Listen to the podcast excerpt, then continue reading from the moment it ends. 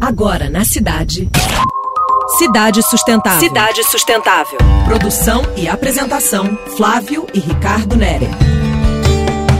Salve ouvinte! Eu tive um sonho. Ué, vai sugerir Martin Luther King? Até pode ser. Mas foi verdade este sonho.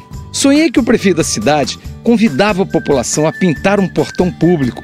A participação foi emocionante e colorida. As pessoas estavam entusiasmadas e montaram um coletivo solidário. O resultado foi incrível. Bacana toda a vida. Você falar de sonho foi imediata lembrança de Martin Luther King, líder do movimento pelos direitos civis nos Estados Unidos. Ele fez o discurso histórico em 1963, que sonhava com um futuro mais justo para a comunidade negra. Outro extraordinário homem também sonhou alto, Nelson Mandela, ativista que tornou-se o primeiro presidente negro da África do Sul e foi prêmio Nobel da Paz. Sonhou com a África do Sul livre, unida e reconciliada.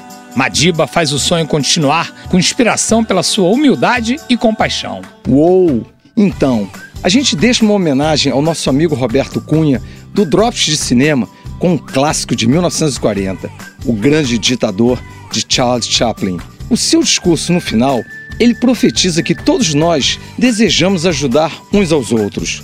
O caminho da vida pode ser o da liberdade e da beleza, porém nos extraviamos. Mais do que de máquinas, precisamos de humanidade, de afeição e doçura. Lutemos por um mundo novo e melhor. Erga os olhos, Hannah! A alma humana ganhou asas e começa a voar. Erga os olhos, ouvintes! Você acabou de ouvir Cidade Sustentável. Sua dose semanal de sustentabilidade.